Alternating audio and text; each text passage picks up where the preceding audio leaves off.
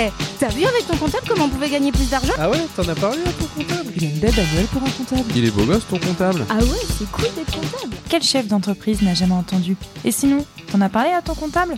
Eh oui, l'expert comptable est tout autre qu'un professionnel du chiffre aux lunettes calculettes. L'expert comptable est avant tout un médecin de famille, un conseiller. Dans ce podcast, on va s'intéresser aux parcours entrepreneuriaux de nos invités, tout en mettant en avant notre expertise sur des sujets bien précis. Croyez-moi, à la fin de l'épisode, vous n'aurez plus la même vision de l'expert comptable. Salut et bienvenue dans l'épisode inédit de T'as avec ton comptable spécial QVT. Nous recevons aujourd'hui le directeur général et le responsable de Great Place to Work, messieurs Julien Brezin et Jean-Baptiste Ténier. Great Place to Work est un label récompensant les entreprises où il fait bon travailler. Avec Julien et Jean-Baptiste, nous allons revenir sur des sujets managériaux tels que la grande démission ou les pratiques managériales innovantes. Ces professionnels de la QVT nous feront également part de leur vision des métiers de l'expertise comptable vue de l'intérieur grâce aux audits internes. Bonne écoute Aujourd'hui, justement, pour, euh, pour cet épisode, eh ben, on accueille deux personnes de Great Place to Work. Euh, je vais vous proposer de commencer par vous présenter, les gars. Très bien, bah, je vais commencer. Donc moi, je suis Jean-Baptiste euh, Le Ténier. Je travaille maintenant depuis 10 ans chez Great Place to Work. Alors j'ai plusieurs casquettes. Celle qui me tient à cœur, c'est responsable Grand Ouest, parce que j'ai la chance d'accompagner en tout cas les entreprises du Grand Ouest dans la dans l'aventure euh, Great Place to Work, mais aussi euh, une casquette plus euh, managériale où j'encadre voilà une équipe maintenant de cinq personnes, notamment en, région. voilà principalement mes, mes grandes missions. Ok. Bonjour à tous et à toutes, et moi je suis Julien Brézin, le DG de France de Great Place to Work. Bon alors déjà direct, les gars, moi je connais rien. C'est quoi Great Place to Work? Enfin, moi je sais forcément, hein, vu qu'on a fait la, démarche l'année dernière, mais euh, pour ceux qui nous écoutent et qui connaissent pas, c'est quoi Great Place to Work? Alors, Great Place to Work, qu'est-ce que c'est? C'est avant tout, nous, on est en fait un cabinet spécialisé, en tout cas expert, euh, de l'expérience collaborateur. Et notre grande mission aujourd'hui, c'est de réaliser des audits de la qualité de vie au travail auprès de toutes les organisations, dans le but de les aider à devenir des great place to work dans le temps. Donc ça, c'est la principale mission. Et c'est vrai qu'on est euh, aussi connu pour, en tout cas, valoriser les meilleures d'entre elles à travers justement les labels Great Place to Work que vous connaissez euh, très bien euh, chez Bell Ça existe depuis combien de temps?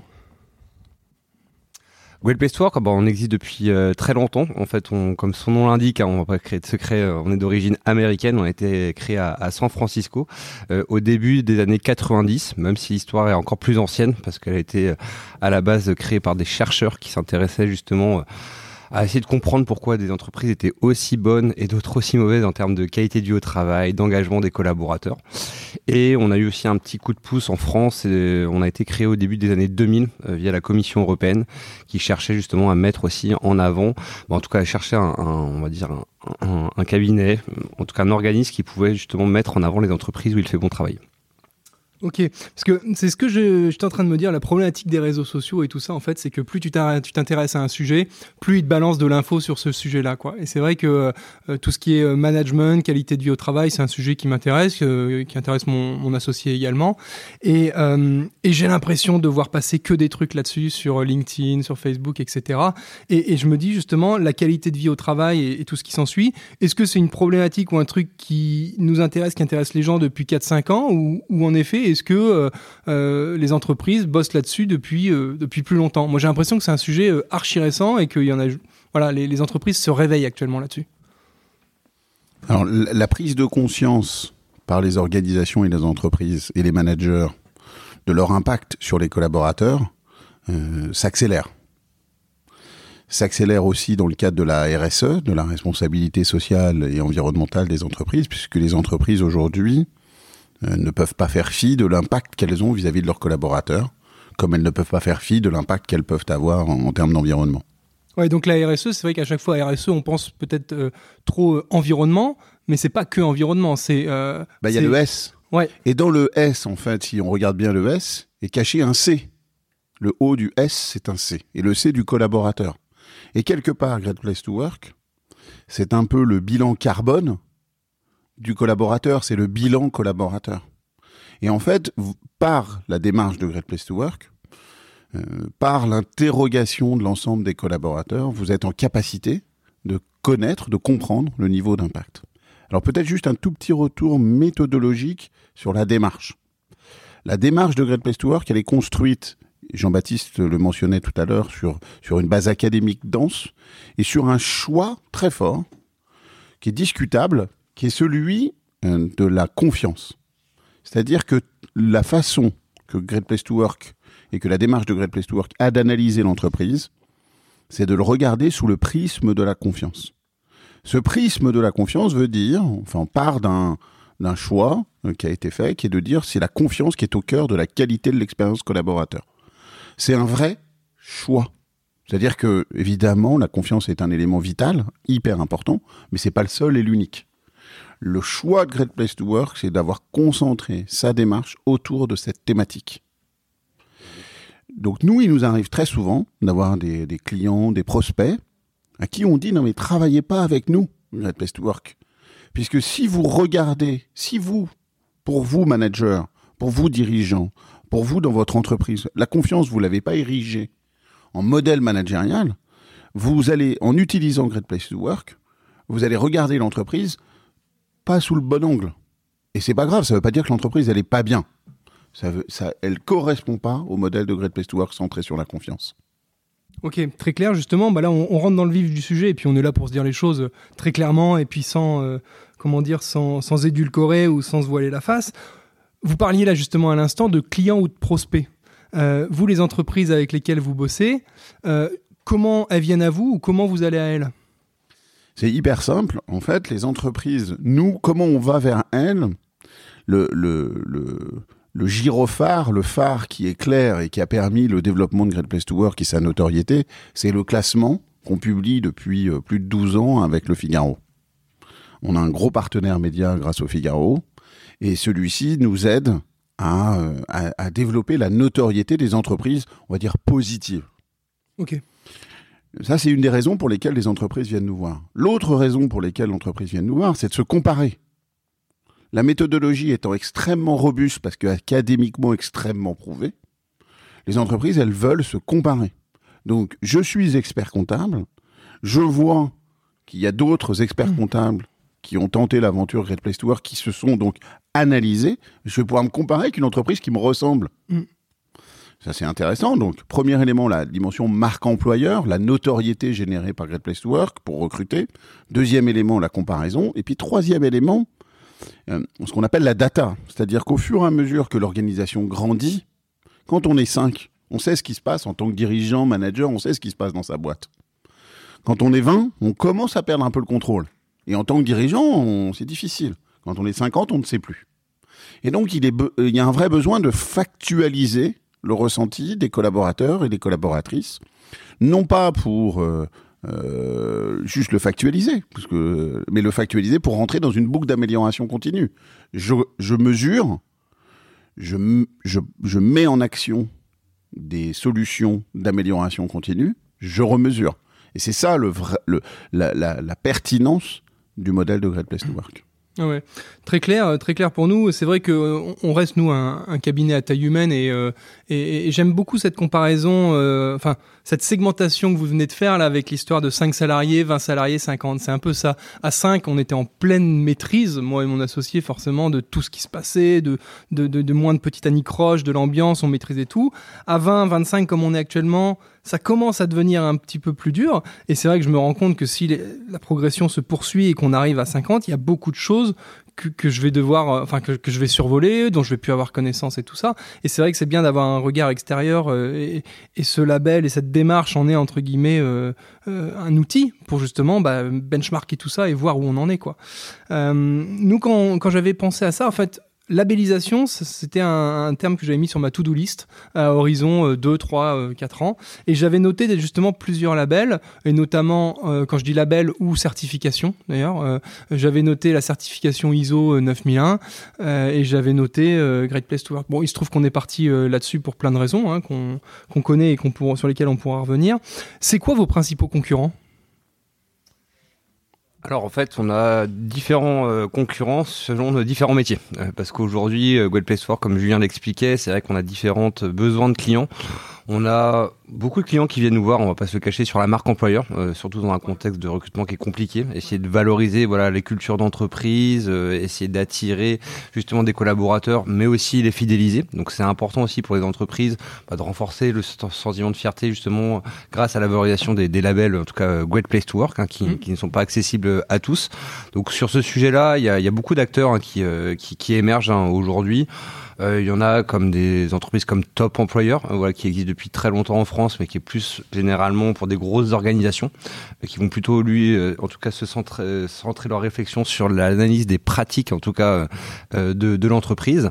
Et puis après, on va retrouver aussi plein de plein d'acteurs américains, français, comme voilà, je pense à Choose My Company, voilà, qui qui, existe aussi. Donc, il y a plein d'acteurs, mais nous, notre grande force qu'on peut retrouver, c'est vraiment notre modèle aujourd'hui académique, scientifique, en tout cas, qui a été euh, prouvé depuis plus de, plus, de, plus de 30 ans maintenant et qui fait la, grande différence. Il y a, comme je disais tout à l'heure, dans les réseaux sociaux, une fois qu'on s'intéresse au sujet, il y a plein de choses qui nous sont euh, poussées. Et moi, je vois passer pas mal d'articles de Welcome to the Jungle. Vous connaissez un petit peu? Vous, qu'est-ce que, vous les connaissez, les gars Vous en pensez quoi Ouais, moi, je parle assez rarement de concurrence. Ok, donc, donc déjà, on est sur un concurrent Non, parce que je trouve qu'il n'y a pas de concurrent. Euh, la, vraie concurrence, en fait, c'est l'ignorance. Euh, pourquoi la vraie concurrence et l'ignorance? C'est qu'il y a beaucoup d'entreprises aujourd'hui qui ne mesurent rien. Ah oui, d'accord. Qui ne mesurent pas l'existence euh, de l'expérience collaborateur. Donc on est recours à Pierre, Paul, Jacques. L'important c'est la mesure. Donc, et le marché aujourd'hui est colossal. Hein. Il y a 3-4 millions d'entreprises en France. Et je pense qu'il y en a euh, 2000, 3000, 5000 qui mesurent dans l'année. Donc en fait, euh, on n'est pas concurrent avec euh, Choose My Company, avec Top Employer, avec euh, Welcome to the Jungle, avec toutes ces entreprises. On est complémentaires oui. et on doit faire grossir le gâteau tous ensemble. Quand je dis, quand je dis concurrent, je, je, reprendrai même le terme qu'on utilise dans notre métier et secteur d'activité. Hein. vous êtes confrères indirectement, c'est-à-dire que vous avez une préoccupation commune et chacun vient le traiter à sa manière en apportant sa pierre à l'édifice. Exactement. Hein. Ouais, ouais. Et j'aime vachement ce mot de, de confrère parce que justement, euh, notre rôle, comme le rôle des experts comptables, c'est un rôle du business de la vérité, quelque part. On vient accréditer, on vient valider une réalité. Alors là, ça c'est ultra important parce que là, on touche du doigt exactement euh, ce dont on parle et on rigole avec, euh, avec les gens qui se préoccupent de ça au cabinet. C'est la différence entre la réalité du terrain et ce que j'ai affiché sur mes réseaux sociaux ou sur mes outils de com, etc. etc. Et c'est là où on, se marre avec le terme bullshit, machin, où il y a certains, certaines entreprises qui communiquent, entre guillemets, sur des événements festifs, sur le bien-être, machin, alors qu'on sait pertinemment qu'en interne, c'est l'enfer. Et, nous, ça nous fait mal parce que nous, on essaie justement d'être au plus proche de la réalité entre ce qu'on annonce et ce qu'on fait au quotidien en interne. Et on essaye d'être dans le vrai, comme on dit. Et, quand on voit des gens euh, où là-dessus, ils vendent du rêve, ça, ça nous fait mal. Alors attention, hein, les vendeurs de rêve, ça dure jamais très longtemps parce que c'est surtout des vendeurs de sable. Et en fait, ça tient pas très longtemps. Nous, ce qu'on voit aujourd'hui, et c'est là où euh, euh, l'engagement sincère, authentique des dirigeants de l'organisation est absolument vital, c'est que cette sincérité, cet engagement, il se traduit dans la durée.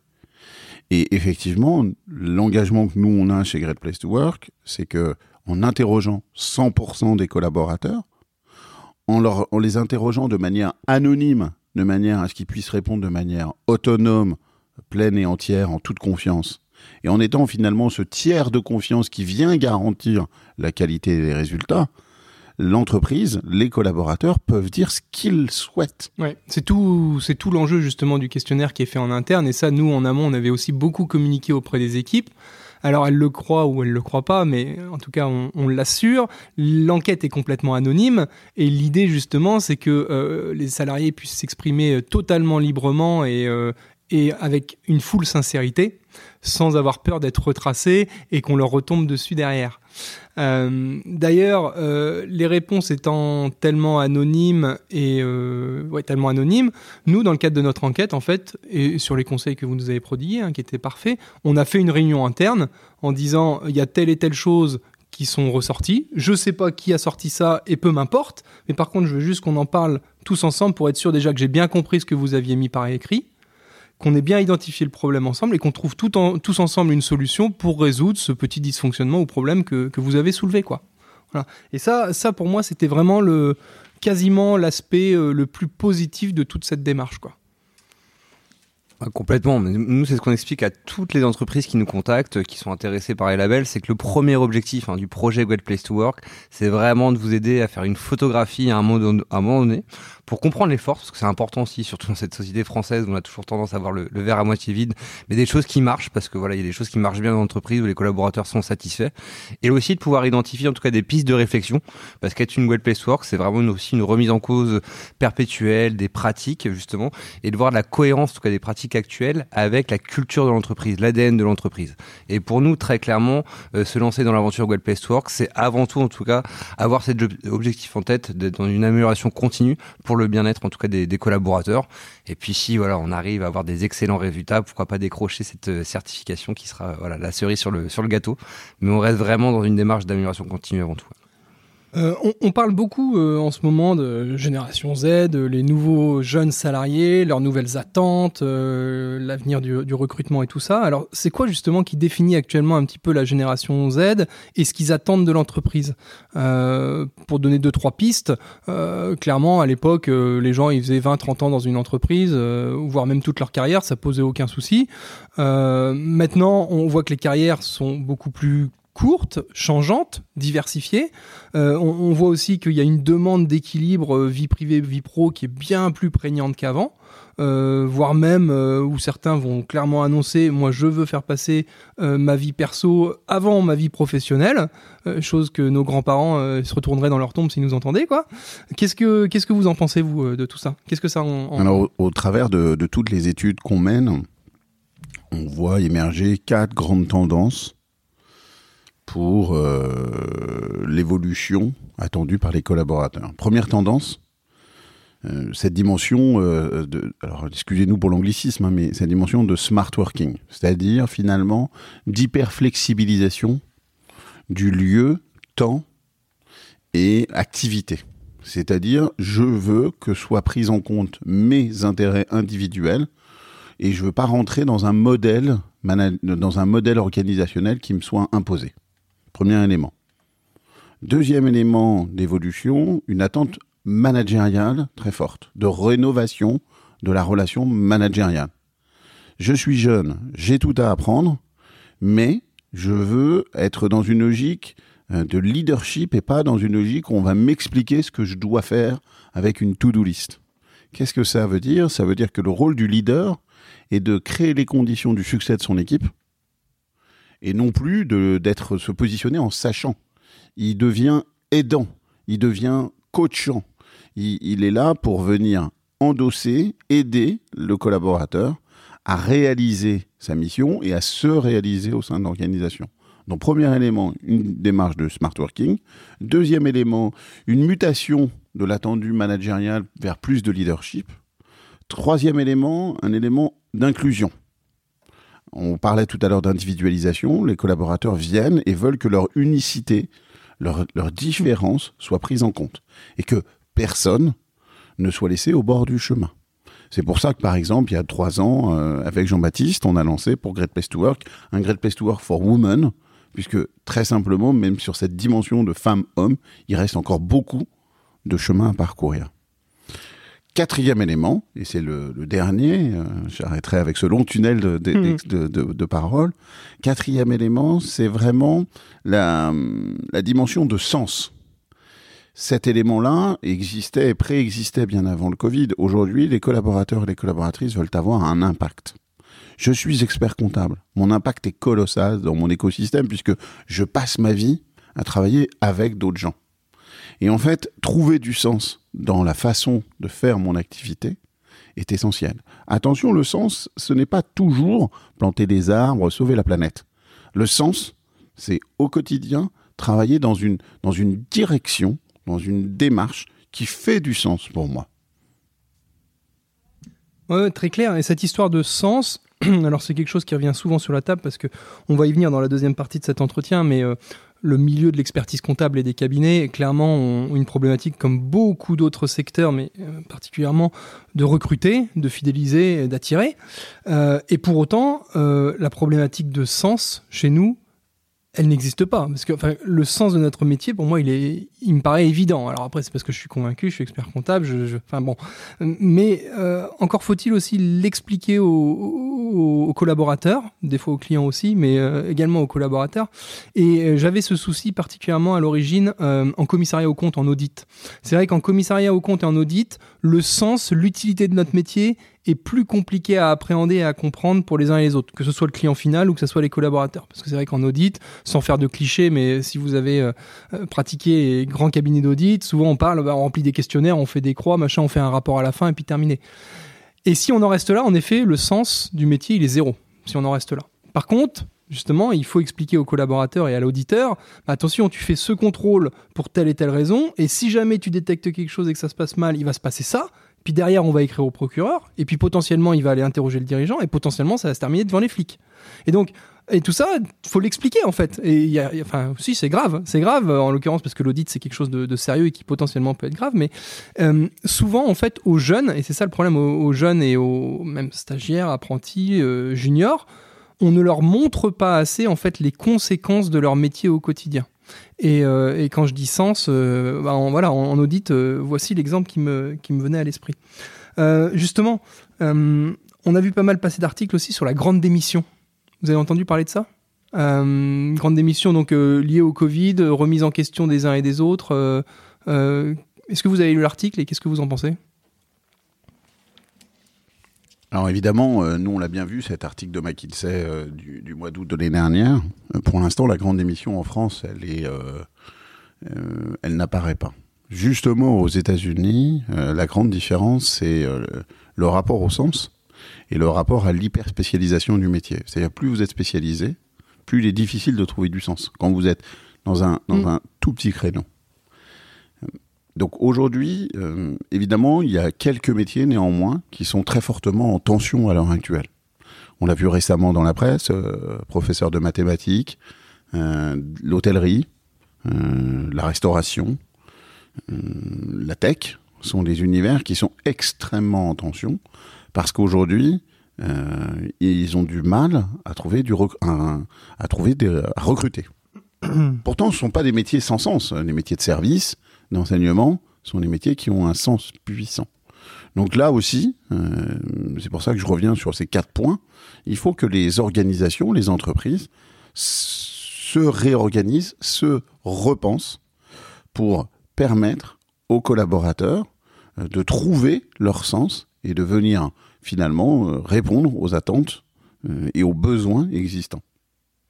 C'est intéressant de mettre sur la table ces différents secteurs d'activité parce que euh, bon, moi je suis intimement persuadé que de toute façon, à quelques exceptions près, du sens dans le métier, on peut en trouver partout. Dire euh, qu'on soit pisciniste, euh, secrétaire, maçon, ça c'est notre punchline dans le début du podcast. le pisciniste, il a du sens. Hein, il va envoyer du rêve pour les enfants, pour les parents qui vont passer un super été dans leur piscine, etc., etc. L'hôtelier, le restaurateur, il va accueillir des gens en vacances, il va faire de la bonne bouffe, il va faire bon, etc., etc. Et ces différents secteurs, quand bien même on trouve du sens partout, ont des difficultés de recrutement, mais pour des raisons complètement différentes. Parce que l'hôtellerie, la restauration, le problème, il est où? Et on le voit, nous maintenant, les restos, ils sont fermés deux jours par semaine. Pareil, les grands-parents, ils disent, mais attends, euh, la restaurerie, hôtellerie, restauration, c'est 7 jours sur 7. Sauf que les jeunes, maintenant, veulent plus du 7 jours sur 7, veulent plus faire des, euh, euh, des, horaires à rallonge, etc., etc. Donc là, les difficultés de recrutement sur ces secteurs d'hôtellerie-restauration, ils sont peut-être partiellement liés à ça. Il y a d'autres choses aussi. Il y a des pratiques managériales dans l'hôtellerie et restauration qui sont des fois d'un autre temps. Bon, on pourra y revenir. La tech, la tech, il n'y a pas ces problèmes-là. Il n'y a pas de problématique de 7 jours sur 7, de, conditions de travail dures ou quoi. Les mecs sont derrière leur ordi. Enfin, je fais un peu le cliché, mais euh, là, les tensions de recrutement sont, sont tout autres. C'est lié peut-être euh, euh, au fait qu'il y ait beaucoup de demandes, que le numérique prend une place de plus en plus et qu'il n'y a pas suffisamment de candidats pour la demande des entreprises. Euh, et en cabinet d'expertise comptable, c'est un peu, c'est un peu ça également. C'est-à-dire que euh, surtout dans notre zone euh, géographique et économique où on vendait, euh, ça bosse, ça se développe, et donc il y a de plus en plus de boulot pour les cabinets d'expertise comptable. La difficulté qu'on a, c'est d'absorber le flux en fait. d'assembler le, flux de nouveaux dossiers et, le fait que bah, tous les cabinets du coin sont dans l'attente de nouveaux collaborateurs pour, générer, pour gérer le, bah, business qui arrive. Quoi. Donc les, difficultés de recrutement, en fait, elles sont pas... L'origine des difficultés de recrutement, pour moi, sont pas du tout les mêmes qu'on soit en hôtellerie-restauration ou qu'on soit en cabinet d'expertise comptable. Je sais pas si vous voyez euh, ce que je veux dire. Alors vous avez carrément raison. Si ça vous intéresse, il y a Merci. un petit article qui vient de sortir euh, au MIT euh, sur l'analyse de cette grande démission. Le MIT, c'est une grande université américaine située à côté de Boston et qui, en fait, explique le, le côté plurifactoriel et pas évidemment monofacteur de cette grande démission. Et donc, la bonne, la bonne, euh, la bonne idée ou l'intérêt de cet article, c'est d'être en capacité de prouver qu'en fait, c'est plein de petites actions, plein de champs différents qui doivent être travaillés par les organisations. Et donc, il faut identifier ceux qui sont les plus importants. Et j'en reviens à cette notion de mesure. Mesurer pour que vos collaborateurs et vos collaboratrices mmh.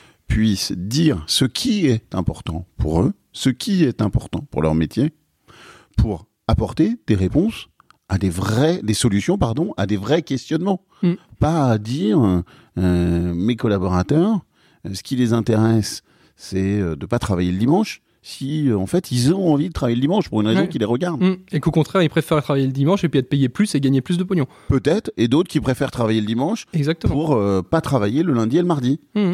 Et, et encore une fois, cette flexibilisation, individualisation, elle passe d'abord par une bonne identification des besoins des collaborateurs. Mm. Et donc, on a besoin, avec nos confrères, et je reprends votre mot de confrère, de, ben, de mesurer pour comprendre ce que les collaborateurs veulent et pas partir de nos pré pré présupposés individuels. Ouais. La difficulté, en fait, et là, vous, le citez presque dans, ce que vous annoncez, c'est qu'il faut faire de l'individualisé.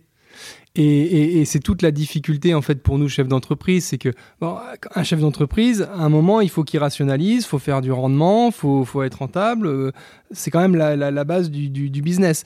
Et souvent, ça peut devenir compliqué d'individualiser les décisions, de faire du cas par cas, du personnalisé, tout en euh, drivant son business renta. Vous voyez ce que je veux dire? Euh, Moi, l'idéal entre guillemets, euh, c'est alors, tu as l'exemple des congés payés.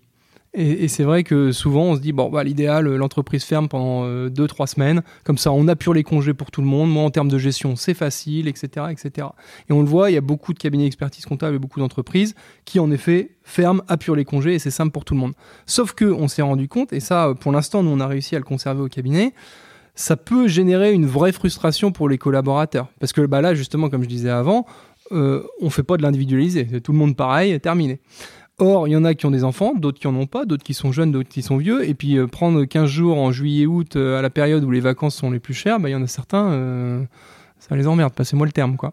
Et donc, nous, pour l'instant, au cabinet, là, là-dessus, on est content, on a réussi. Les congés payés sont pris bah, comme chacun le souhaite. Il y a des arbitrages qui doivent être faits des fois, mais c'est archi rare. Mais ça, c'est ça demande un effort, une implication. Alors, on est content parce que ça génère de la satisfaction euh, salariée derrière, et donc euh, moins de frustration, moins de départ, plus de satisfaction, etc. Mais ça demande, euh, bah, ça demande plus de boulot pour le chef d'entreprise ou le service RH, quoi. Bon, c'était un petit aparté de ma part, mais vous qui êtes à fond là-dedans, est-ce que vous auriez des exemples intéressants de pratiques managériales innovantes qui sortent un petit peu de l'ordinaire? Euh, dont on pourrait s'inspirer, qui vous ont euh, marqué dans vos dernières interventions. Euh, parce que c'est ce que je disais, et j'avais mis dans ma petite note, j'ai mis fin du baby-foot et des chief happiness officers. Parce que ça, alors, le baby-foot, c'était le stéréotype des boîtes où il fait bon vivre, mais c'est c'est un peu ringard maintenant, si je puis me permettre, même si c'est sympa de jouer au baby. Et puis, on a eu la tendance, il y a depuis quelques années, d'avoir des salariés RH dédiés au bonheur en entreprise. Donc ça, c'était euh, des choses qui m'ont fait euh, un, petit peu rire à force de les voir passer. Mais vous, concrètement, est-ce que vous avez des exemples de, de, pratiques innovantes ou de trucs sympas que vous avez pu voir et constater dans les entreprises avec lesquelles vous avez bossé? Oui, bien sûr. On, voit tous les jours des, des, pratiques très, très innovantes. Mais moi, ce que je veux rappeler, euh, ce qui est, qui est très important dans notre approche, c'est qu'aujourd'hui, euh, il n'y a pas de, de, pratique idéale qui marche à chaque fois. Ce qui est important de comprendre pour une organisation, c'est de développer une pratique qui va être en cohérence avec sa culture d'entreprise. Et ça, c'est quelque chose qui est très important parce qu'on nous demande souvent, bah, donnez-nous des bonnes pratiques, on va pouvoir mettre en place directement dans l'entreprise. Ça ne marche pas c'est très important ici, c'est ce qu'on explique, c'est que chaque euh, entreprise a sa propre culture, son ADN, et c'est de pouvoir réfléchir en tout cas avec beaucoup de bon sens sur quelles pratiques justement vont en tout cas refléter le mieux cette, cette culture d'entreprise. Donc euh, voilà ce qu'on peut, ce important de dire au départ. On, peut prendre des bonnes idées à droite à gauche, si tenter que ça soit en cohérence avec qui on est. En fait, on peut pas tricher quoi. On peut pas entre guillemets prendre des trucs et astuces qui ont marché en face en se disant tiens je vais les prendre et, demain ma boîte elle va faire, euh, elle va devenir une boîte où il fait bon vivre. C'est pas comme ça que ça se passe quoi. Exactement. ça et on, le voit, c'est quelque chose qui. Alors c'est un peu d'ailleurs comme la notoriété de l'entreprise, ça se crée dans le temps ça se fait pas en une ou deux années. Nous, on le voit en termes de com, de renommée. C'est vrai que tout le travail qu'on a effectué depuis le début a mis 3, 4, 5 ans avant de commencer à porter ses fruits. Donc, ça se crée dans le temps et ça s'entretient dans le temps aussi. C'est-à-dire que ça sert à rien de mettre les efforts à bloc pendant 2-3 ans et puis qu'après ça redevienne l'enfer. Euh, l'idée, l'idée c'est, euh, c'est de mettre en place des pratiques. Tester d'ailleurs, il doit y avoir du test and learn. Il y a des choses. Nous, on l'a fait pour la semaine de 4 jours et demi. Euh, on est passé donc à la semaine de 4 jours et demi et on a validé le truc après avoir fait un mois, un mois et demi de test. Euh, et justement, à l'issue de cette phase test, euh, on a fait une petite réunion interne. Qu'est-ce qui vous a plu? Qu'est-ce qui vous a déplu? Qu'est-ce qui a merdé euh, dans, dans, la mise en place de ce truc-là? Comment on peut corriger? Est-ce qu'on poursuit ou on poursuit pas? Et, euh, et, cette semaine de 4 jours et demi a été validée chez nous. Et, et je pense que, bah justement, on parlait de, de, cohérence avec l'entreprise. Pour nous, c'est carrément cohérent parce qu'en fait, on a beaucoup de, de sportifs au cabinet, vous l'avez vu. Et, euh, et c'est vrai que avoir une demi-journée pour soi pour pratiquer son sport que certains pratiquent à plus ou moins bon niveau, euh, bah c'est vachement pratique. Alors euh, là, je, prends l'exemple des sportifs parce que bah, j'en fais partie et je parle un peu, je parle un peu de moi aussi. Mais il y en a d'autres au cabinet qui bah, vont tout simplement retrouver une demi-journée, qui sont chefs de famille, qui vont retrouver une demi-journée pour eux seuls. Et, ça, c'est quelque chose aussi qui, qui n'a pas de prix en fait hein, pour certains collaborateurs. Euh, et on connaît en tout cas votre culture de l'attention portée à l'humain, du care, comme on l'appelle en anglais, qui est très forte en tout cas dans votre cabinet et qui ressent à travers cette pratique. Donc il y, a une, il y a une vraie cohérence, un vrai sens dans, ce que, dans, cette, dans cette pratique. Alors le care et l'attention portée à l'humain, ça me fait une transition euh, toute faite vers euh, la question que je voulais vous poser. Là, on parle beaucoup donc de, de QVT orienté collaborateur quand même, et la QVT pour le patron elle est où? Euh, Là, on va parler un petit peu euh, métier de l'expertise comptable et tout ça. Et moi, j'ai la chance de faire partie du, euh, bureau régional à l'Ordre des Pays de Loire. Et, c'est vrai qu'on échange beaucoup, forcément, entre confrères quand on se, on se retrouve. Et on va pas se mentir, euh, tu as beaucoup, beaucoup d'experts comptables qui sont quand même dans le dur. qui sont dans le dur pour plein de raisons. Bah, d'une part, on a pris deux ans de Covid où, entre guillemets, on a dû faire le même taf que d'habitude avec en plus toutes les exceptions Covid qui ont été infernales à gérer, donc euh, tête sous l'eau et on en remet un petit peu. Euh, on a euh, bah, des collaborateurs qui potentiellement étaient aussi en souffrance et c'est le rôle du chef d'entreprise d'aider les collaborateurs en souffrance, donc l'expert comptable qui est un chef d'entreprise à part entière, se retrouver à, devoir soutenir ses équipes, donc encore un peu de taf supplémentaire. et que c'est plus, comme je disais tout à l'heure, une zone économique et une simplification administrative qui n'est que dans les livres mais pas dans la réalité, qui fait qu'on a de plus en plus de taf. Donc tout ça mis bout à bout fait que beaucoup d'experts comptables sont dans le jus, voient pas le bout du tunnel et ont du mal. Euh, et il y en a presque certains qui perdent foi euh, en l'avenir du métier parce que c'est trop dur. Tout ça pour dire, euh, et, les experts comptables sont des durs au mal. D'ailleurs, on voit pas trop d'articles en disant les experts comptables dans le dur, etc., etc. C'est des durs au mal, donc ils font le taf. Mais pour autant, je pense qu'ils méritent eux aussi un petit peu d'attention. Alors je ne sais pas comment euh, on pourrait euh, articuler ça, hein, de la QVT pour les patrons, mais les experts comptables en ont besoin. Euh, est-ce que vous accompagnez également les chefs d'entreprise pour leur QVT à eux? Quelque chose qui vous parle? Évidemment que ça nous parle. et aujourd'hui, pour moi, la solution, elle est évidemment là aussi individualisée mais je peux vous donner quelques pistes de réflexion. Ouais. Avant d'avoir les pistes, et merci beaucoup de, rebondir là-dessus, euh, je voulais compléter parce que quand tu as un chef d'entreprise qui est bien dans ses basques et tout ça, forcément, il va bien s'occuper des équipes. Je prends l'exemple pour moi, hein, quand ça va pas, quand j'ai des soucis, machin, je suis moins bon avec mes équipes que quand, tout, que quand Comme- je vais bien, quoi. Comme tout le monde, comme n'importe quel bon, ça va, collaborateur. Comme ok. n'importe quel collaborateur. Et donc, effectivement, comme n'importe quel collaborateur, le dirigeant, la dirigeante euh, ou l'équipe dirigeant, ils ont besoin de prendre soin d'eux. Moi, je vais vous donner deux, deux pistes de réflexion qui me semblent essentielles. La première, c'est, euh, vous avez parlé du sportif. Moi, je connais un tennisman qui est pas mauvais, euh, qui s'appelle Raphaël Nadal. Raphaël Nadal, il a 36 ans. Et à 36 ans, je crois qu'on peut dire que c'est un très grand joueur de tennis. Et pourtant, Raphaël Nadal, il a encore un coach. Qui, parmi les dirigeants, continue, pense avoir besoin d'un coach? Si Raphaël Nadal, le numéro un mondial de son sport, est capable de se réinventer, de réinventer son coup droit pour que pouvoir continuer à jouer à 36 ans, alors que quand il avait 22 ans, tout le monde disait qu'il tiendrait pas au-dessous de 27, c'est que le coaching, c'est quelque chose d'utile. Et c'est quelque chose d'utile pour les gens, tout le monde, pour les gens en performance, comme Raphaël Nadal. Donc, premier élément euh, de réponse, pour prendre soin de soi, pour euh, la, la- la QVT du patron, c'est d'abord prendre soin de soi, et prendre soin de soi, c'est aussi accepter de se faire accompagner. Oui. Le coaching, donc, est un premier élément. Deuxième élément de réponse, pour prendre soin de soi, il faut aussi aider et rencontrer ses euh, alter ego. Parce que prendre soin de soi, c'est souvent aussi prendre un pas de recul, un pas de travers. C'est-à-dire prendre un tout petit peu le temps, accepter de perdre un tout petit peu de temps en rencontrant des alter ego, en rencontrant des gens différents, en se nourrissant finalement des difficultés des uns et des autres. Quand on est dans le dur, on a toujours le sentiment d'être le seul dans le dur. Si on rencontre d'autres gens qui sont dans la même difficulté ou qui sont sortis, qui sont dans une phase un petit peu à- à, euh, postérieure à la difficulté, ils ont mis en place des stratagèmes, des solutions pour y parvenir et pour en sortir. Mm. Apprenons des autres. Ouais. Ouvrons-nous. Super intéressant. Je, je rebondis là-dessus. Et là, on, on retrouve bien quand même la, la culture américaine euh, qui, que vous aviez pu avoir à la base, parce que se faire coacher en France, c'est quelque chose qui. On n'a pas ça dans, en nous. Quoi. On dit tu vas te faire coacher, ouais, parce que t'es mauvais. quoi. C'est pour ça que j'ai repris l'exemple de Rafael Nadal, parce Ouais. que voilà, tu es un grand sportif, tu connais bien ce joueur, Et, et pourtant il est bon, Ouais, et ouais. pourtant il se fait coacher. Exactement. Et, et en fait, on, on- le terme de coach euh, peut être des fois un petit peu galvaudé, mais peu importe d'ailleurs euh, ce qu'on met derrière. Ça peut être euh, un coach, ça peut être un confident, ça peut être un psy. Euh, c'est vrai que moi, de, de- de plus en plus, euh, j'en parle, même à des clients, euh, j'y pense même pour moi, parce que en fait, on est amené à gérer tellement de situations conflictuelles, de stress. Parler, c'est salvateur.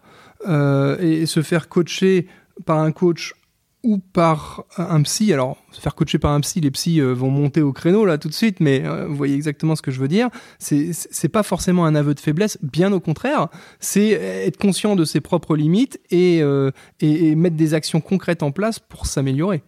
Si je peux me permettre, je vais vous donner un micro-exemple de l'univers des, des startups. La, la clé de réussite des grands fondateurs et des grandes fondatrices, c'est très vite de se faire entourer pour être accompagné dans le développement de l'organisation.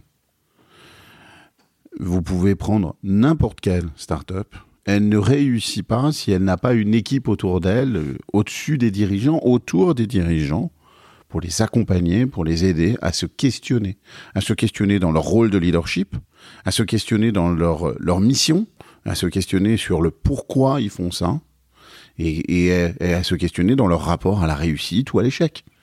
Et donc, euh, tout simplement, se mettre dans une situation de confiance, je suis désolé, je vais revenir aux, aux fondamentaux de Great Place to Work, mais se mettre dans une situation de confiance en tant que dirigeant, la confiance, ça se définit comme un- une forme de vulnérabilité.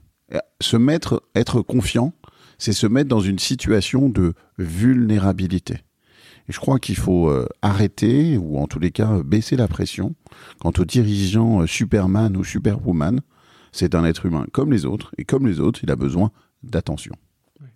Et on parlait là, vous parliez tout à l'heure de rencontrer des alter ego. En effet, ça c'est un conseil qu'on qu'on prodigue, qu'on distille à, à tous les créateurs d'entreprises. On leur dit vous pouvez créer seul, entreprendre seul, mais ne restez pas tout seul.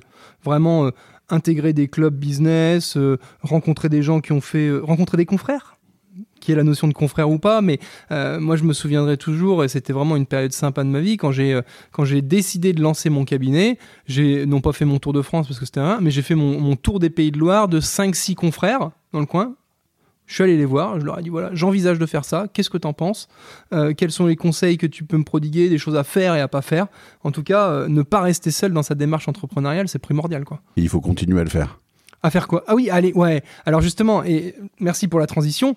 La problématique, et moi je l'ai, hein, d'ailleurs, ce podcast il est là également pour euh, échanger et puis pour, euh, pour livrer en toute transparence euh, des fois des choses personnelles. Moi, aujourd'hui, j'ai beaucoup moins de temps qu'il y a 5-6 ans. Et justement, cette prise de recul, cette prise de conseil que je pouvais faire à l'époque et que j'ai beaucoup plus de mal à faire aujourd'hui de par le manque de temps, manque de temps qui est le mal 2021-22 de tous les experts comptables, euh, il faut absolument que je retrouve justement du temps pour, euh, bah, pour faire ça et continuer à le faire, comme vous disiez. Vous êtes octroyé le temps pour aller faire du sport avec votre 4 jours et demi là, Ouais. par semaine. Ouais. Cette demi-journée euh, de sport, elle peut être troquée, inversée, avec une demi-journée pour aller voir un confrère. Ça vous fera pas le même bien, mais ça peut faire du bien aussi. Ouais. Ce que je veux dire par là, il ne faut pas le prendre pour l'apostrophe que, que je te donne là. La logique qui est importante, c'est juste une logique de priorisation, ce qui est essentiel pour moi. Mm. Dans mon équilibre personnel de dirigeant, j'ai besoin de faire du sport. Mm. Va courir. Dans mon objectif, et à ce moment-là, parce qu'on est au mois, de, au mois de juin, c'est ça mon sujet. Je suis au mois de novembre. Je dois préparer la saison euh, qui va être terrible, etc., de, de, de, de- d'audit en tant qu'expert comptable. Ben là, à ce moment-là, mon sujet numéro un, c'est pas forcément de me préparer physiquement, c'est aussi de me préparer mentalement et de me préparer très, même techniquement à gérer cette, cette, cette, cette- ce pic. Mm. Pour gérer ce pic d'activité, ça peut être intelligent d'aller voir ses confrères parce qu'ils ont des bonnes solutions, Mm. ils ont des idées. Elles sont pas géniales, elles sont juste différentes. Voilà, on est, on est dans le cœur du réacteur et on, on touche le, le sujet qui me tient à cœur. Et, et le sport, l'activité physique, pour moi, est primordial. Mais on en est, on n'est pas loin de la pathologie. hein. Attention, hein, on n'est pas loin de la pathologie, mais euh, ça reste quand même du bénéfique parce que euh, mes équipes savent, savent très bien que quand je rentre du footing, je reviens avec des solutions. Je reviens avec des solutions et souvent en fait je pars avec une sale tronche parce que j'ai mes problèmes et j'ai des choses à régler. Je vais faire ma séance de fractionné et quand je rentre, généralement j'ai trouvé la solution à mes problèmes. Donc, donc enfin petit aparté, mais euh, exemple très révélateur euh, des, des bienfaits du sport euh, en entreprise. Ch- chacun a des besoins différents. Il y en a qui vont aller euh, se faire euh, une marche dans la forêt. Il y en a qui vont aller courir. Il y en a qui vont aller voir un confrère. Ouais. Il y en a qui vont se faire une bonne bouffe. Il y en a qui vont aller au ciné. Chacun doit trouver son chemin individuel. Et, et cette construction du chemin individuel revient à ce qu'on disait initialement sur la, dimension du dirigeant. Prendre soin de soi. Prendre le temps de s'analyser pour identifier ce dont on a individuellement besoin. Et ça, euh, clairement, à mon avis, il y a un énorme boulot à faire de la part des experts comptables pour intégrer ça, ce dont on vient de parler, et puis le mettre en application. hein. Euh, comme je disais, euh, les experts sont durs au mal, on fait du déclaratif, on respecte les dates et tout, et puis le dirigeant, bah, il passera après. hein. On verra s'il reste du temps, sauf qu'il reste jamais de temps. Alors justement, euh, si on revient un petit peu sur notre secteur d'activité, l'expertise comptable, euh, quels sont un petit peu euh, quelle, image vous en avez euh, parce que bon on donne un peu la conclusion et vous savez qu'on a des difficultés de recrutement on a un peu de mal à attirer on, on- peine avec une image un petit peu vieillotte vous vous en pensez quoi de notre secteur d'activité? Alors, moi, ça fait 10 ans que je suis chez Gold Place to Work et je vais pas vous le cacher qu'au départ, j'en ai rencontré beaucoup d'experts comptables. Ouais. Et c'est vrai qu'on était dans des cultures d'entreprise assez hiérarchiques, euh, assez très très structurées, qui laissaient peu de place à la liberté. En tout cas, c'est ce que j'avais pu euh, constater au départ. Et on voyait aussi qu'il n'y avait pas forcément un fort attrait des cabinets de d'experts comptables. Voilà, quand je leur parlais de, de confiance, de responsabiliser ses collaborateurs, de rentrer dans une culture collaborative, c'était pas forcément ce qui ressortait le plus de leur culture d'entreprise. Mais euh, voilà, en discutant, en rencontrant aussi d'autres entreprises, euh, voilà, moi je sais qu'au départ j'ai rencontré euh, notamment Jérôme Clarisse de RCA, qui, ouais bah oui très clairement. qui voilà, qui n'est pas un expert comptable en tant que tel, mais qui travaille beaucoup euh, dans ce secteur-là, euh, voilà, m'a expliqué qu'il y avait quand même beaucoup euh, d'experts comptables qui voulaient changer en tout cas cette culture vieillissante, et et, j'ai pu rencontrer en tout cas différents autres acteurs avec une vraie volonté, voilà, de dépoussiérer en tout cas le métier. Et c'est vrai qu'aujourd'hui, nous, ce qu'on voit, c'est que n'importe quel secteur aujourd'hui veut se révolutionner, veut en tout cas faire de la qualité du travail, du bien-être au travail, un vrai vecteur de croissance aussi pour les entreprises. Et on sent aujourd'hui, voilà, une vraie, une vraie attente, une vraie volonté, en tout cas des dirigeants euh, dans votre secteur, euh, de, de, de changer cette image-là, parce que voilà, on a, on a la chance aussi d'avoir pu rencontrer d'autres cabinets d'experts comptables avec qui on travaille.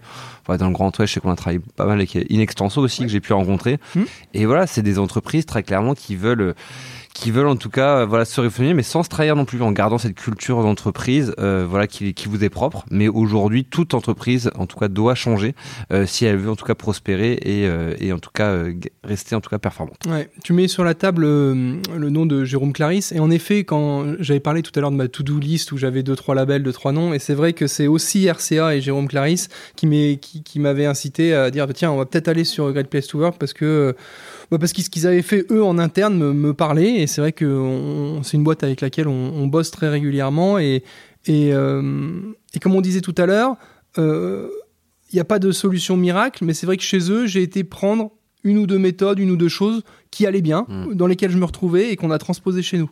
Alors, pas tout, bien sûr, euh, mais voilà, euh, on peut s'inspirer de ce qui se fait de bien ailleurs, et c'est vrai que chez RCA, il y avait, il y avait des trucs bien, et c'est en partie pour ça qu'on ouais, qu'on s'entend bien avec eux. Euh, au niveau des, cabinets d'expertise comptable, c'est quoi les, les, les, les, euh, sujets sur lesquels euh, les cabinets doivent partir Parce que, alors, je reformule ma question, mais ce qui m'embête un petit peu, c'est que j'ai l'impression que certains cabinets actuellement commencent, bon gré mal gré, à s'intéresser à tout ça à cause des problématiques de recrutement. Vous voyez ce que je veux dire? C'est-à-dire qu'ils se disent, bon, bah, de toute façon, on n'a pas le choix, on est bien obligé d'aller travailler un peu notre QVT parce que sinon, de toute façon, il n'y a personne qui vient venir bosser chez nous. Quoi. Et j'ai envie de dire que cette démarche, elle est un peu poussive. Nous, on a eu la chance pour l'instant de jamais avoir trop de soucis de recrutement et on est allé vers cette démarche par conviction, non pas dans un objectif de recrutement, un petit peu quand même, on va pas se mentir, mais c'était loin d'être l'objectif principal, c'était juste plutôt pour travailler sur le bien-être dans notre entreprise. Et, et ce que je veux pas justement, c'est que les cabinets entre guillemets se disent bon allez, euh, faut vraiment qu'on y aille parce que euh, on n'a pas le choix quoi. Vous voyez la différence? Complètement, ouais. Non, non, mais de toute façon, c'est pour être une great place to work, il faut rentrer vraiment dans une démarche très sincère. Euh, Il y a, en tout cas, le, le cosmétique ne marche pas chez chez Great Place to Work. Ah, Le cosmétique, c'est exactement ça. ouais. C'est voilà, nous on a on a pu le voir. Moi, j'ai pu euh, sincèrement travailler aussi avec des très grands groupes, avec beaucoup de moyens, euh, voilà, où les gens étaient plutôt euh, bien bien payés. Mais c'est vrai que si on n'a pas cette sincérité, cette authenticité en tout cas, et cette attention qu'on veut vraiment porter à l'individu, on ne pourra jamais être une great place to work, en tout cas une great place to work dans le temps. Et ça, c'est quelque chose qui est très important. Après, pour revenir plus, spécif- plus spécifiquement sur le secteur des, des experts comptables qu'on a rencontré beaucoup, moi, ce que je trouve remarquable, c'est qu'il y a quand même beaucoup de dirigeants qui ont cette vraie volonté de changer et cette prise de conscience, euh, Mm. très clairement, de prendre soin de leurs collaborateurs. Parce que les problématiques, on les connaît. Voilà, c'est des rythmes de travail qui sont souvent, euh, voilà, importants. Une exigence aussi euh, vis-à-vis des clients, voilà, qui, qui revient beaucoup. Euh, on a envie de bien faire et aussi justement ce sentiment aussi que je trouve d'appartenance qui n'est pas autant développé que des entreprises, voilà, en, en B2C avec des marques forts. Voilà, aujourd'hui, on n'est pas forcément fier de dire qu'on est comptable, euh, alors qu'on en parlait au départ avec Julien. Voilà, c'est un vrai métier qui a du sens, qui est voilà, qui est très utile en tout cas pour pour notamment au niveau local. Et, ça, pour moi, je pense qu'il y a aussi une vraie volonté, en tout cas des dirigeants, bah, de revaloriser le métier et de se dire en fait, on fait un super métier et soyons-en fiers. Et c'est vrai que ça passe aussi justement par des, bonnes qualités de vie au travail et, de renforcer ce sentiment d'appartenance. C'est intéressant, j'ai noté trois choses là dans, ton discours et qui sont des notions clés.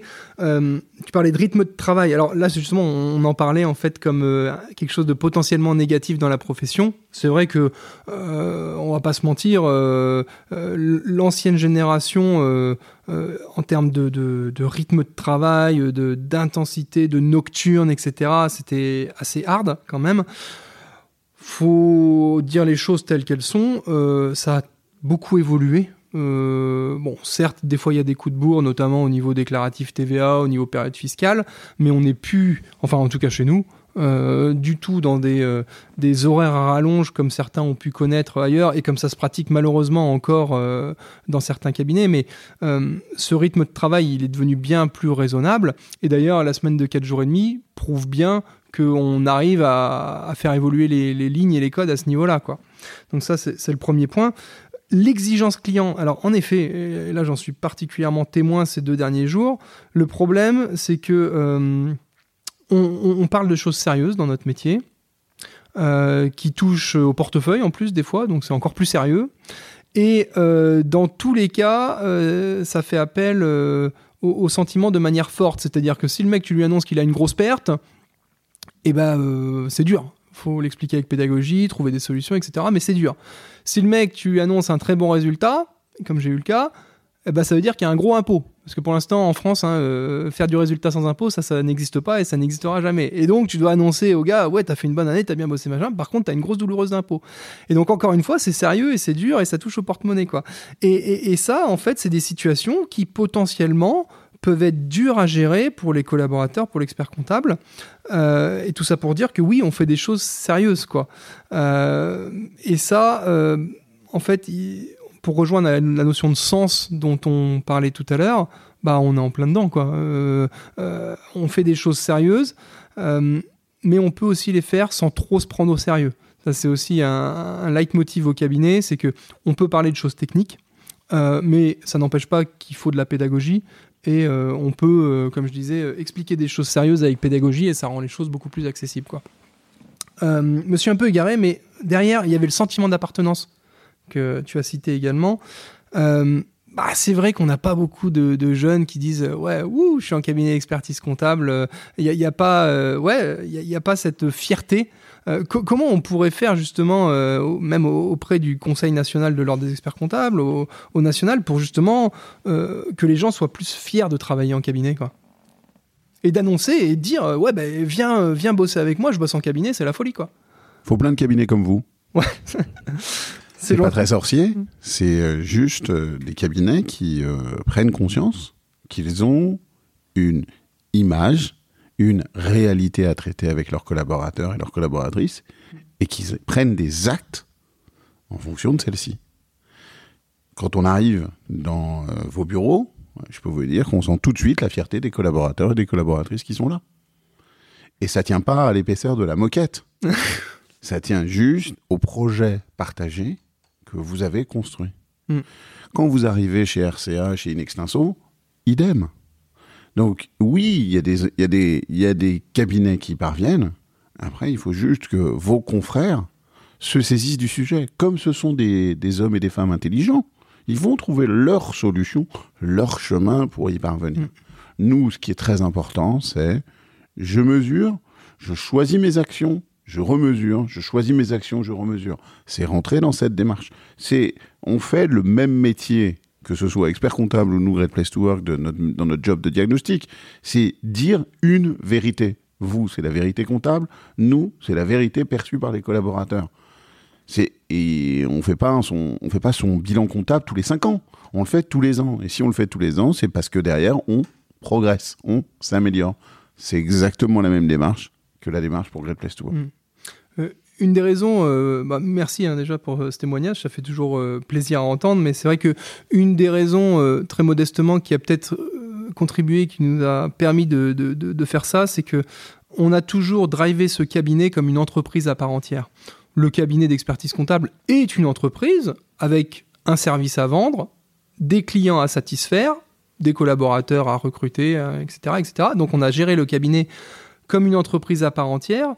Et à l'instar de n'importe quelle euh, entreprise, j'aime bien faire euh, à la rentrée à chaque fois euh, un petit séminaire interne d'une journée où on dit voilà d'où on vient, voilà où on est et voilà où on veut aller. Est-ce que tout le monde est OK avec ça? Déjà. Et comment on va faire pour y arriver? Et à partir du moment où tout le monde est d'accord sur l'objectif à atteindre et sur les moyens pour y parvenir, bah encore une fois, on en revient à la notion de sens, bah tout fait sens. Voilà. Et, c'est vrai que, comme on disait, il faut l'entretenir Et ça, euh, il y a une piqûre de rappel à, chaque fois euh, euh, à la rentrée, parce que bah, déjà, les, objectifs peuvent changer dans le temps. hein. On a un objectif à court terme et à moyen terme, mais les objectifs à moyen terme, en fonction de la législation, de l'évolution du business, etc., et des, souhaits de chacun, ça peut tourner. Mais je, pense, et je suis même intimement con- convaincu, que la bonne ambiance qu'on a réussi à générer au sein du cabinet, elle est en grande partie liée à ça, je pense. Le sujet, c'est de la faire durer. Euh, faire durer. Oui, je repense à un autre truc qui est important, et, là je, rends hommage à, mon à mon collaborateur, à mon associé euh, pour ça. C'est euh, euh, prendre le temps au quotidien de passer du temps avec les collabs de manière informelle. J'arrive dans son bureau, bon alors sauf s'il est en entretien ou en train de faire un calcul de résultat fiscal, j'évite de, le- de le déranger pendant ce temps-là, mais je me pose, je prends une chaise, je m'assieds à côté de lui, je prends cinq minutes et je lui dis T'en es où? Comment ça va? Est-ce que je peux t'aider sur quelque chose? Parle-moi de ton week-end. Voilà. Et en fait, des petits échanges informels comme ça euh, permettent de dénouer plein de problématiques professionnelles et personnelles. Quoi. Et, nous, on a, euh, on a euh, des nouvelles recrues qui arrivent là au cabinet cet été. Et il y en a un qui m'a dit un truc qui m'a qui m'a même fait mal au cœur, euh, qui m'a dit, ben, moi, mon patron actuel, en fait, euh, pour le voir, je suis obligé de prendre rendez-vous avec lui. Quoi. Et euh, je comprends, hein, et comme je disais tout à l'heure, les experts comptables sont débordés, mais à un moment, quand tu commences à devoir prendre rendez-vous avec tes collabs pour, pour ne serait-ce qu'échanger 5-10 minutes avec lui, ça marche plus, quoi. Et ça le fait pas, quoi. Et donc ça, faut vraiment rester, à mon sens, vigilant là-dessus et, et garder de la proximité, quoi. C'est le mot, très clairement la, la proximité. On avait un témoignage hier d'un dirigeant d'entre- d'entreprise que Julien connaît bien et c'est ce qu'il nous expliquait, c'est que lui passait énormément de temps et il s'obligeait justement à déjeuner au moins une fois par semaine avec un de ses collaborateurs. Et en fait, ça permettait de dénouer à la base, en tout Mm. cas, les problèmes parce que souvent on peut avoir des problèmes, mais on a peur d'aller voir un dirigeant pour ça, uniquement pour un petit problème. Et il se dit d'aller sur le terrain, de comprendre en tout cas leurs leur, priorités, euh, les, les contraintes qu'ils peuvent avoir du moment et de dénouer tout de suite en tout cas Ouais. le moindre petit problème qu'ils pourraient avoir au lieu que ça devienne justement un gros problème dans le temps et bien sûr qui entraînerait aussi justement le, bah, le départ du, du collaborateur. Et ça c'est très important pour un dirigeant. Pour moi c'est une des, des notions, une des qualités les plus importantes, c'est rester proche de, ce, de, son, de ses équipes malgré des, des emplois du temps très chargés. Ouais, et c'est la même chose euh, côté client. C'est ce que je dis souvent à mes, à mes prospects ou à mes clients. Je dis, de toute façon, plus on se verra, plus on aura de trucs à se raconter, plus on va trouver des solutions ensemble, et plus euh, on pourra aborder des sujets touchy facilement. Quoi. Et avec les collabs ou les clients, c'est c'est la même chose. Ouais. Tout à fait. Et en plus, il y a une notion que moi j'aime beaucoup, où malheureusement, euh, on n'est pas très bon en France, hein, très clairement, c'est ce qu'on appelle cette culture de la reconnaissance. Euh, où en Ouais. France, justement, pour donner du sens, euh, il y a des choses où on n'est pas bon là-dessus, hein, euh, très clairement, et même chez to Work, en tant que manager, je sais que je le fais peut-être pas encore assez, mais c'est juste remercier les collabs pour le job qu'ils font. Euh, voilà, on a donné une mission, une vision, euh, ils doivent y contribuer, et à un moment, pour atteindre cette vision, c'est que c'est le travail, c'est le fruit des collaborateurs, et c'est important aussi de pouvoir reconnaître en tout cas ce, ce travail, et tout simplement pour leur donner du sens. Et euh, cette reconnaissance, elle passe bien sûr par le manager, elle passe aussi par ses collaborateurs. Euh, c'est important aussi de pouvoir remercier ses collaborateurs. Et elle passe aussi par ses clients. Et moi, je trouve, je suis toujours assez ébahi de voir que les, que les clients sont toujours très satisfaits, en tout cas, du, du travail qu'on leur rend. Et on fait aucun retour aux collaborateurs. Et c'est ça aussi, justement, où il y a une- peut-être une perte de sens. Et il y a un vrai enjeu aussi, pour moi, de valoriser justement le travail des collaborateurs par des avis externes ou internes en, en- avec de la reconnaissance entre pairs. Mhm. Tiens, euh, petit aparté, mais en, termes de reconnaissance, justement, parce qu'on va pas se mentir, il y a, il y a également le portefeuille. Euh, L'intéressement en entreprise. Euh, bonne idée, mauvaise idée, qu'est-ce que vous en pensez? Oh, moi, je pense que c'est une excellente idée. Euh, c'est important justement de partager aussi le, fruit du travail de tous les collaborateurs. Ça donne du sens euh, aussi. Euh, ça permet aussi d'être plus à l'aise dans ses baskets pour les dirigeants, parce que c'est vrai que voilà, intégrer une entreprise, c'est rejoindre une aventure. Voilà que tout le monde, tout le monde va participer. Et je pense, en tout cas, pour renforcer ce sentiment aussi d'appartenance, euh, de transparence aussi, hein, parce que c'est voilà, les collaborateurs aussi veulent connaître, pour la plupart justement, où est-ce que l'entreprise, quelle est la santé financière de l'entreprise. Et c'est vrai que de pouvoir impliquer, engager des collaborateurs en leur redistribuant aussi une partie de la richesse de l'entreprise, ça me paraît euh, en tout cas complètement normal et très engageant, en tout cas motivant pour les collaborateurs. On- nous, on l'a mis en place sur euh, certaines entreprises et même au cabinet d'ailleurs, l'intéressement. Après, la, la difficulté dans la mise en place, c'est euh, quels critères je sélectionne, quelle clé de répartition, euh, quel indicateur euh, j'utilise pour justement euh, bah, calculer mon intéressement. C'est vrai qu'il y a, un vrai travail à faire là-dessus parce qu'il n'y a pas de formule parfaite. Et là, comme on disait, encore une fois, on, peut aller s'inspirer de ce qui a été fait ailleurs, mais souvent partiellement parce qu'il y a des trucs bah, qui bah, ne s'appliquent pas partout. Il n'y a pas de recette et il n'y a, a pas de formule miracle pour l'intéressement. Après, il y a quand même celle que nous donne notre euh, expert comptable en fin d'année, qui est pas très complexe puisqu'on l'a. Ouais. Euh, donc euh, une base d'EBITDA, c'est pas sorcier, toute entreprise l'a, et ça nous fait un premier critère qui est déjà un critère très simple pour calculer l'intéressement. Ouais. Alors on se dit tout, on se dit tout, sauf qu'avant l'EBITDA, il y a les salaires, il y a les rémunérations, et il est de notoriété publique que le gérant éventuellement euh, peut, euh, avant le calcul de cet intéressement, positionner une prime pour certains salariés ou pour lui d'ailleurs, hein, afin de faire varier ses, les bidas au bon niveau. Vous voyez? Et c'est en ça où je dis il n'y a, pas de, a pas de recette miracle. Il n'y a pas de recette miracle. Et euh, après, on en revient toujours à ce sujet de la confiance. Exactement. On en revient à, ce sujet de exactement de confiance en disant voilà est-ce que est-ce qu'on se met d'accord sur une méthode? Est-ce qu'on joue le jeu? Est-ce qu'on se fait confiance? Ouais c'était c'était un joli mot de la fin. Est-ce qu'il y, a des, euh, y a des sujets euh, sur lesquels vous auriez aimé euh, qu'on revienne, des sujets que vous souhaitez aborder Votre boîte, c'est à Paris. c'est quoi les projets pour les prochaines années? Les grosses. justement, le, pardon, le plan d'action Great Place 2024-25, c'est quoi? Non, nous, on a un plan d'action qui est assez simple et qui vise, en fait, avec Jean-Baptiste et l'ensemble de l'équipe de Great Place to Work, à poursuivre dans la compréhension des, schémas de motivation des collaborateurs et des collaboratrices. Aujourd'hui, Great Place to Work permet de bien capturer la perception que les collaborateurs et les collaboratrices ont de mon entreprise cherche à me faire du bien. On a lancé il y a un mois, euh, tout récemment, une nouvelle méthodologie qui doit nous permettre de mesurer la perception que les collaborateurs ont de l'entreprise cherche à faire le bien. Puisqu'aujourd'hui, les deux attentes majeures des collaborateurs et des collaboratrices, c'est qu'on prenne soin de moi et qu'on prenne soin de la planète. Et aujourd'hui, vous le voyez avec, euh, par exemple, pour ceux qui l'ont suivi, euh, le, discours de sortie d'élèves de grandes écoles qui disent ne pas vouloir rejoindre le monde économique tel qu'il est. Ben pour le transformer, pour faire adhérer ses collaborateurs et ses collaboratrices, il est très important d'analyser leur perception sur la sincérité des engagements RSE de l'entreprise.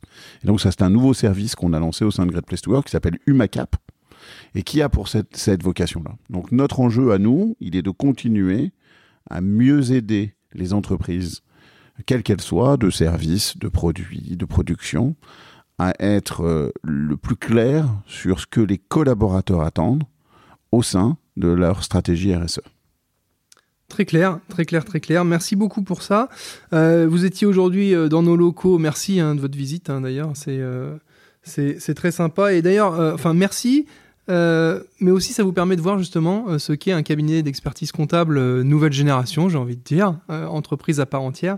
Vous êtes venu nous déposer donc ce magnifique trophée où on a obtenu la, 19e place française, française, ouais, française, française sur les boîtes de moins de 50 salariés où il fait bon vivre.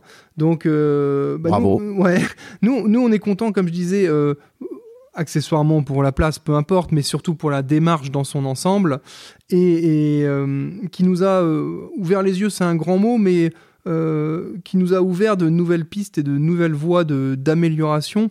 Et c'est vrai que vous proposez régulièrement des petits échanges pardon, en, webinaire sur justement les nouvelles pratiques managériales où on va échanger avec des alter ego chefs d'entreprise sur ce qu'ils font. et ça, ça nous aide beaucoup. Donc merci pour ça. Merci euh, encore euh, pour votre venue au sable. Et, euh, Merci pour votre accueil. Ouais, vous restez manger dans le coin? Sûrement, ouais. Ouais, bon, et eh ben, je vais vous indiquer les, les, bons endroits pour, pour aller manger chez nous. Est-ce que vous, êtes, vous habitez à Paris tous les deux? Non, moi j'habite à Nantes. À Nantes, ok. Et moi à Paris. Et moi à Paris, ok. Et, moi à Paris, pardon. Ok, ça marche. Bon, et eh ben. on... Un, parfait. Merci à tous et puis bah, à une prochaine. Merci, merci encore. Et juste un petit point, juste remercier Belle et Nain pour leur accueil et les remercier, et en tout cas les, les célébrer en tout cas, et rappeler que c'est encore la première entreprise où il fait bon travailler des sables, à être Ah oui. certifié Gold Place on est On très fiers. s'était dit la première fois qu'on s'était rencontrés, on s'est dit tiens, c'est peut-être l'occasion de marquer le coup et on sera la première entreprise sablaise à être labellisée. Chose faite. Grand bravo. Merci. Au revoir. Hey, si vous entendez de nouveau cette jolie petite voix à la fin de l'épisode, c'est que vous êtes arrivé jusqu'au bout. Bravo et merci. Ce contenu vous a plu? Aidez-nous à nous améliorer, donnez-nous des suggestions d'invités, voire même soyez l'invité. Vous pouvez nous mettre une petite note sur euh, Apple Podcast ou Spotify. Après, si ça vous a pas plu, euh, mettez pas de note. hein. Enfin, mettez pas une note pour mettre juste une étoile. Enfin, je sais pas, écoutez un autre podcast. Voilà. Merci. Salut